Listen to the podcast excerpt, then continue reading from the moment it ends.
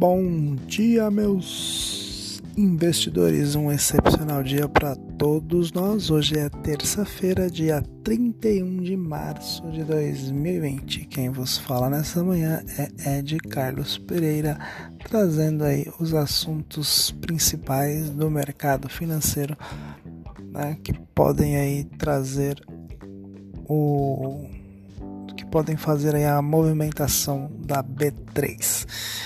É, no dia de hoje, né, a, as bolsas mundiais aí elas continuam buscando uma nova sessão de, de alta após dados da China apontarem para uma recuperação da economia. A China ela divulgou dados que indicam uma retomada da sua economia durante o mês de março com o avanço dos índices dos, dos gestores de compra e o PMI da indústria, serviço e compostos.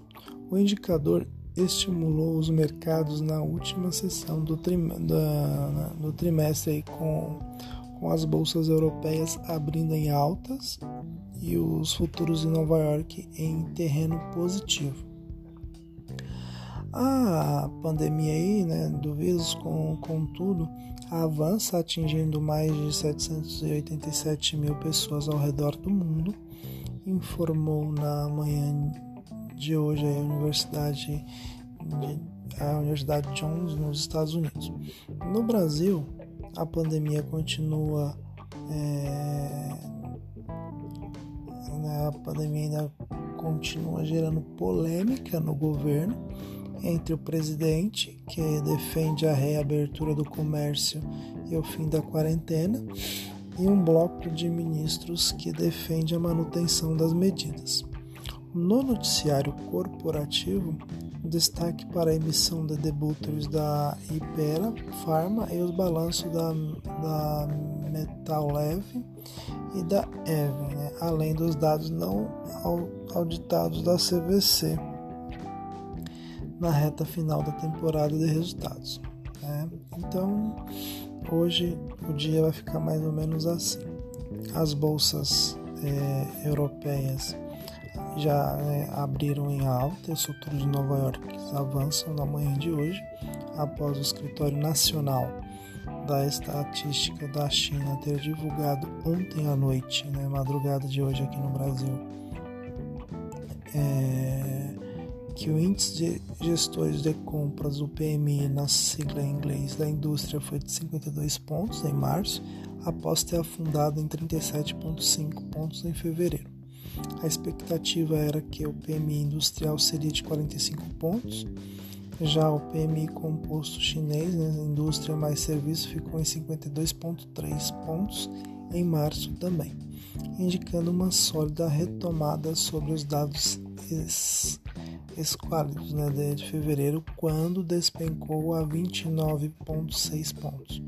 Na Ásia, os dados chineses eram parcialmente esperados e apenas a bolsa, as bolsas aí de Seul e Hong Kong fecharam com uma alta é, um pouco mais expressiva.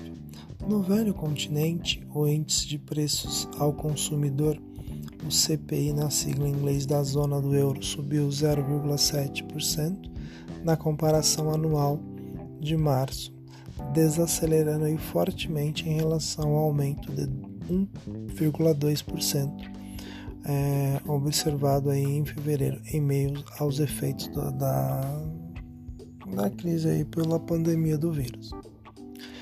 É, segundo dados preliminares divulgados hoje pela Agência de, de Estatística da União Europeia, o, a Eurostat, o resultado veio abaixo da expectativa de analistas consultados pelo The Wall Street Journal, que previa alta de 0,8%.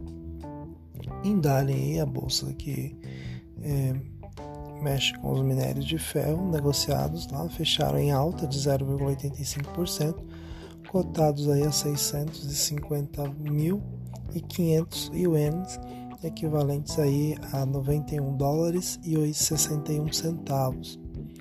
O Bitcoin ele trabalha nesta manhã na casa de 6.494 dólares e 96 centavos, uma pequena alta de 0,42%.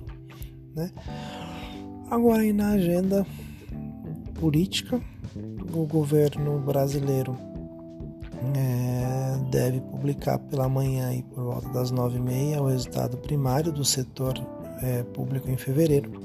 O setor público deve ter registrado é, déficit primário aí de 18,7 bilhões em fevereiro, segundo a estimativa mediana de economistas pesquisados pela Bloomberg, depois de superávit de 56,3 bilhões no mês, de, no mês anterior.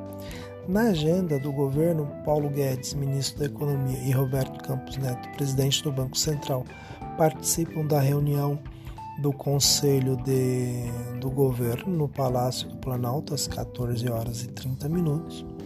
Nos Estados Unidos serão revelados os dados da confiança do consumidor eh, agora do mês de março às 11 horas. Ainda no, no quesito aí política, né?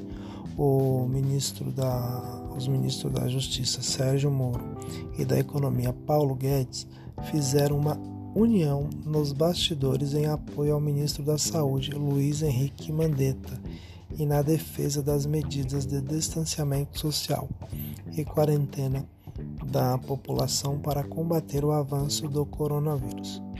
Com o apoio de alguns militares, o trio formou um bloco antagônico ao presidente Jair Bolsonaro, né, contrário aí ao confinamento das pessoas e ao fechamento do comércio, segundo reportagem do jornal Folha de São Paulo, com o apoio é, do, de Moro e Guedes a Mandetta, o isolamento do presidente aumenta porque o ministro da Saúde já tem o apoio do Legislativo e do Judiciário. A avaliação feita pelo ministro Mouro a aliados é que o presidente está descontrolado e deixa aflorar sentimentos de raiva contra supostos inimigos. É, aí falando em relação aí à, à pandemia, né, aqui no estado de São Paulo, a contaminação né, nos hospitais paulistas cresce, né, é, é, entre os profissionais, médicos, enfermeiros, técnicos e fisioterapeutas que atendem os pacientes com a, ao, o vírus dentro dos hospitais paulistas, que mostrou aí uma reportagem dos jornais O Estado de São Paulo e Folha de São Paulo. Segundo a Folha, o Hospital das Clínicas da Faculdade de Medicina da USP o maior hospital público do Brasil, já afastou 125 funcionários, dos quais 108 testaram positivo para o Covid-19. No Hospital Sírio-Libanês, 104 funcionários também foram afastados, enquanto no Albert Einstein, 348 funcionários foram diagnosticados com o, o Covid. Né? Destes, é, 13 estão internados e 47 já se recuperaram, voltando ao trabalho. Dentro do noticiário corporativo, a Ipera Pharma comunicou que realizará emissões de debêntures no valor total de 3,5 bilhões. A primeira emissão ocorrerá em abril, né, no dia 3, com os papéis da primeira série fazendo um montante de 2,48 bilhões a segunda emissão é, em data não definida deverá levantar o valor de 1,015 bilhão. Na noite de ontem, por, é, perto do fim da temporada de balanços, a Metal Leve e a construtora Even publicaram seus resultados de 2019. A Cogna antiga Croton publica balanço na manhã de hoje.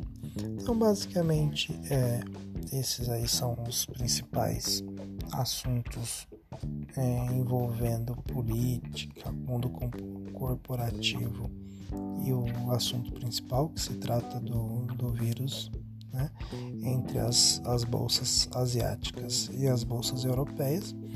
Então acreditamos que hoje também possa ser um dia de ganho para os papéis, né, naquela retomada é, prevemos aí de repente até o meio do ano ah, uma, uma boa retomada no, no índice Bovespa.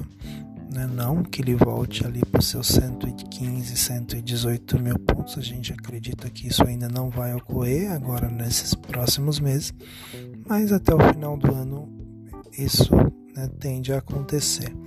O maior é, gap aí vai ficar mesmo na economia é, né, local, pensando no, no quesito da, dos pequenos é, comércios que se mantêm fechados aí para poder manter o, o distanciamento social. Então, sem mais, é, para não me alongar mais, vou ficando por aqui, né?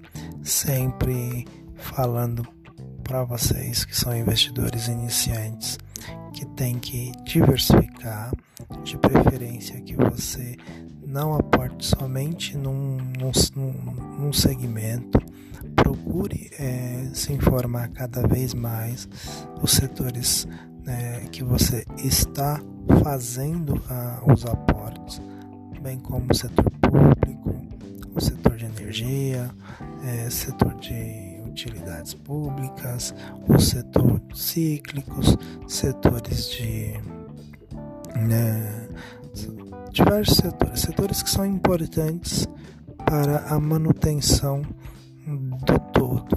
Então diversifique sua carteira e saiba que é, não tem nenhuma pessoa que tinha uma carteira antiga, né, que antes da, da crise Todo, que, todo mundo que tinha uma carteira antes da crise com certeza teve desvalorização, seja de 10, 15, 22, 30, até 40. Teve pessoas aí que teve desvalorização de até 50% da carteira, porque tava a, a, os, os papéis estavam realmente muito esticados, né?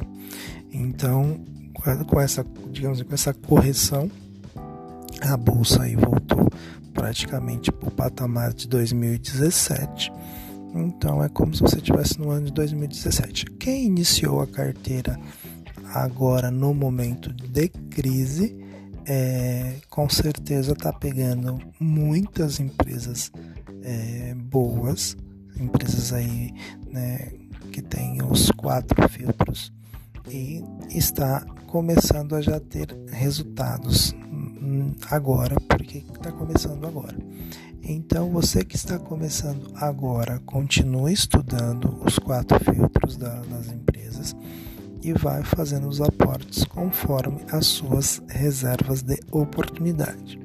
Lembrando a vocês que as reservas de emergência elas devem ser recompostas cada vez mais. Agora, se você é, tem um trabalho e você tem ali o seu salário mensal, por mais que de repente aconteça um corte, tente de alguma forma colocar uma pequena parte na sua reserva de emergência para que você vá é, fazendo com que ela cresça também, porque a reserva de emergência ela é muito importante, pensando que a reserva de emergência sempre será o seu é, porto seguro para você sobreviver de 6 a 12, o ideal é 24 meses, tá? Porque aí é o tempo que você consegue, digamos assim, se estabilizar novamente. Então você tem que projetar sua reserva de emergência a algo aí em torno de 24 meses né, do seu gasto mensal. Então é basicamente isso para vocês, meus queridos investidores. Eu vou ficando por aqui, desejando aí um excepcional dia, um extraordinário dia nesta manhã de terça-feira. Hoje é o último dia do mês de março, então nos falamos amanhã no nosso Bom Dia Investidores.